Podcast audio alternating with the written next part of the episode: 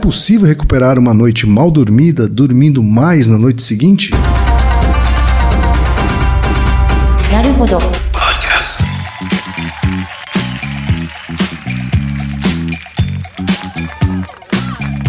Bem-vindo ao Naruhodo, podcast para quem tem fome de aprender. Eu sou Ken Fujioka. Eu sou Altair de Souza. E hoje é dia de quê?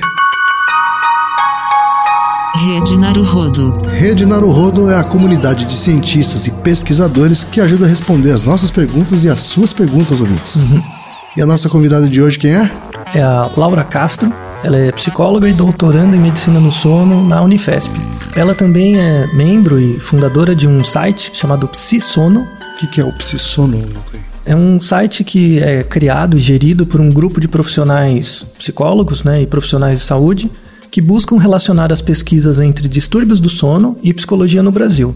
Vale lembrar que, como todo mundo dorme, né? A rigor, todo mundo dorme todo dia. Uhum. O sono é um comportamento muito presente, muito comum. Porém, não só no Brasil como no mundo todo, os distúrbios do sono são muito pouco conhecidos e estudados. Perfeito. Então é por isso que a gente foi até ela fazer umas perguntas de leigo, mas ouvindo as respostas de uma pesquisadora. Então uhum. ela ajudou a responder algumas perguntas sobre insônia. Primeiro, o que é e o que causa a insônia? Em psicologia, a insônia pode ser uma manifestação de angústia. Para a medicina, ela pode ser um sintoma, quando ocorre apenas em associação a outros diagnósticos, ou ela pode se configurar como uma entidade clínica, quando ela se torna crônica e vira um distúrbio do ciclo vigília-sono. De modo geral, quando estamos estressados, ansiosos, tristes ou pensativos, com algum problema ou dilema que parece não ter solução, não conseguimos dormir. Ou também quando estamos superestimulados ou cheios de expectativas, com as promessas de boas novas. Acontece que nosso ritmo biológico é sensível a estímulos e a condicionamentos. Há pessoas para as quais um desajuste apenas temporário no sono, diante de um estresse ou de uma insônia aguda, pode se perpetuar. Sabe aquela sensação de quando estamos muito cansados ou exaustos e ainda assim não conseguimos pegar no sono? Essa exaustão pode ser explicada pelo acúmulo de cortisol, o hormônio do estresse. É por causa desse hormônio que conseguimos nos manter despertos e alertas ele que prepara o nosso organismo para reagir ou para fugir de um predador, por exemplo. Temos variações nos níveis de cortisol ao longo do dia, os níveis mais altos pela manhã e os mais baixos no início da noite. E junto com ele variam também, por exemplo, nossa temperatura corporal e os níveis de melatonina, o hormônio que induz o sono. Fadiga, cansaço físico, tensão muscular e a falta de sono podem ser sinais de acúmulo de cortisol, portanto de estresse e o acúmulo de cortisol tem impacto sobre uma série de outros processos fisiológicos, como os imunológicos ou inflamatórios. Há outros fatores que influenciam os níveis de cortisol e de melatonina e aquilo que chamamos de eixo de estresse, ou eixo HPA, das glândulas hipófise, pituitária e adrenal. Qualquer atividade que exija um mínimo de esforço físico já pode induzir oscilações nas concentrações de cortisol e na comunicação entre as glândulas do eixo. Então, fazer atividade física próxima ao horário de dormir atrapalha o sono, assim como a luz de tablets, smartphones e computadores pode confundir a glândula pineal sobre quando liberar melatonina. Estudos já demonstraram que tanto nossa ritmicidade biológica quanto o tamanho de nossa reação a estímulos estressores são determinados geneticamente. Há pessoas que tendem a acumular mais cortisol ou a ter mais reações físicas e emocionais disparadas pelo acúmulo do cortisol, e há aquelas também que as variações nesses hormônios ocorrem em horários diferentes. A insônia e os distúrbios de ritmo do ciclo vigília-sono, como o avanço ou o atraso das fases do sono, ocorrem mais em pessoas que possuem esses polimorfismos ou combinações específicas nos genes clock.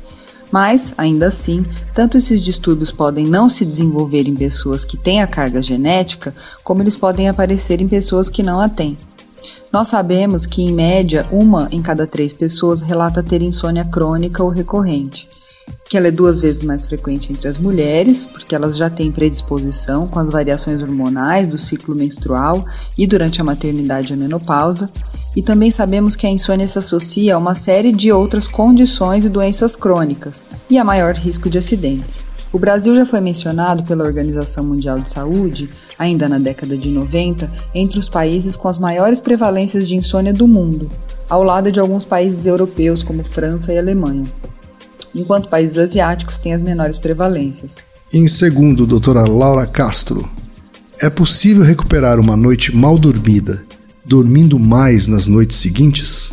Eu não sei se aqui reclamamos mais, se vivemos uma vida mais estressante, de gado ou da boemia, se há algo em nosso gene tropical, mas o fato é que pesquisadores ao redor do mundo não param de encontrar indícios de que resguardar o período necessário ao sono é condição sine qua non à homeostase dos processos fisiológicos. Por isso, não adianta dormir pouco a semana inteira achando que é possível recuperar o sono no final de semana porque todos os processos que foram disparados pela falta de sono continuarão acontecendo, como o acúmulo de cortisol, a queda da resistência imunológica e de, dos processos de limpeza celular, tão importantes para a preservação da memória e do processamento das emoções.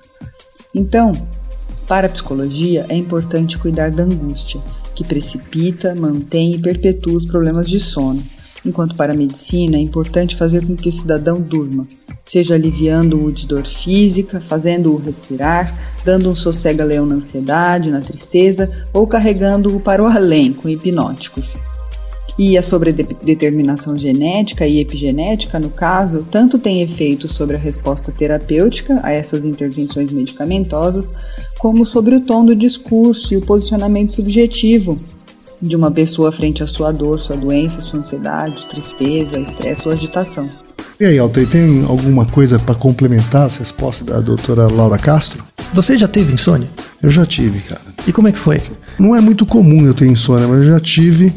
E se eu pensar bem, acho que foram momentos em que eu tava com muitas preocupações na cabeça, assim, hum. sabe? Eram situações assim.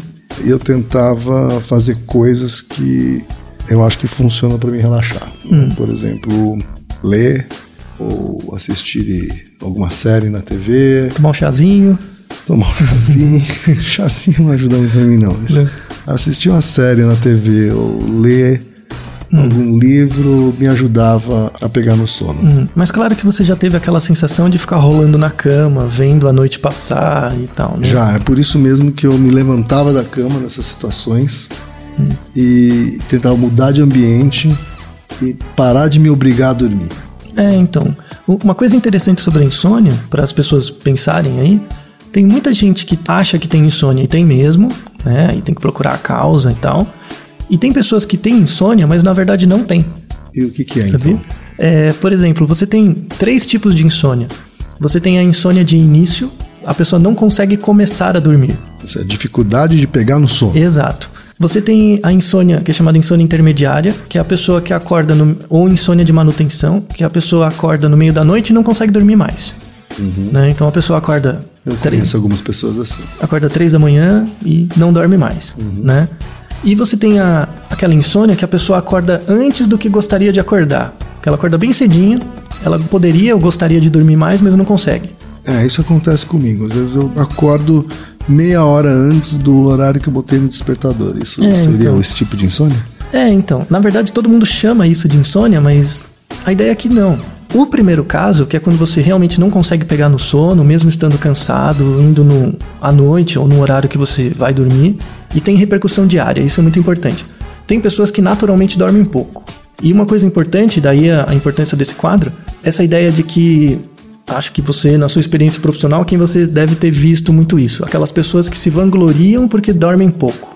Pois é, sabe? isso é uma idiotice, né? É uma bobagem. Isso é realmente uma bobagem, não é uma coisa que a pessoa deve se a vangloriar. A pessoa que diz assim, eu só preciso de quatro horas que eu tô inteiro. Exato. Isso não, realmente não é bom. Não é bom, porque isso vai pagar seu preço mais para frente. Né? Como a Laura comentou, você não consegue recuperar seu sono posteriormente. Então vai criando um déficit uhum. de sono. É, geralmente são os mesmos idiotas que se vangloriam de trabalhar demais também. Exato. É, tem muita correlação entre essa coisa, né? Deus ajuda quem cedo madruga, é. essa ideia, né?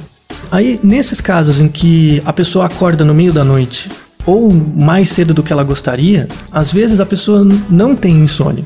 Na verdade, ou ela é um, o que é chamado de curto dormidor, ela normalmente, por uma variação genética e tal, ela dorme menos horas do que gostaria, ou ela é considerada uma pessoa chamada pessoa matutina. Ou seja, ela, ela gosta de dormir cedo e acordar cedo. Então tem gente que vai dormir 8 da noite e acorda 4 da manhã, porque como ninguém no mundo tá acordado 4 da manhã, eu acho, porque eu sou vespertino, ela acha que tá com insônia. Mas não, ela foi dormir às 8 da noite. Né? Então tem pessoas que acordam 3, 4 da manhã sem cansaço, elas estão bem, mas elas acham que estão com insônia, porque deveriam dormir igual- até as 6, 7 da manhã igual todo mundo. Mas, mas na verdade dormir a quantidade de sono que era necessária. Exato. Então, pense nisso, tá? Isso, é- isso é algo muito importante. O, não existe um tempo ideal de horas de sono. Em média, 8 horas. Tem pessoas que precisam de um pouquinho mais, pessoas de um pouquinho menos. Então, não confie em receitas de bolo em relação a isso. Tente descobrir o horário que é melhor para você e a quantidade de horas que você precisa. Naruhodo, ilustríssimo ouvinte, eu queria agradecer de novo a doutora Laura Castro pela participação de hoje. É isso aí. Muito obrigado. E lembre-se, aqui no Naruhodo quem faz a pauta é você. Você discorda do que ouviu? Você tem alguma pergunta? Você quer compartilhar alguma curiosidade? Você quer lançar algum desafio? Escreva pra gente, podcast@naruhodô.com.br. Repetindo? podcast@naruhodô.com.br. Então até o próximo Naruhodô. Tchau. Dom arigato. Naruhodô.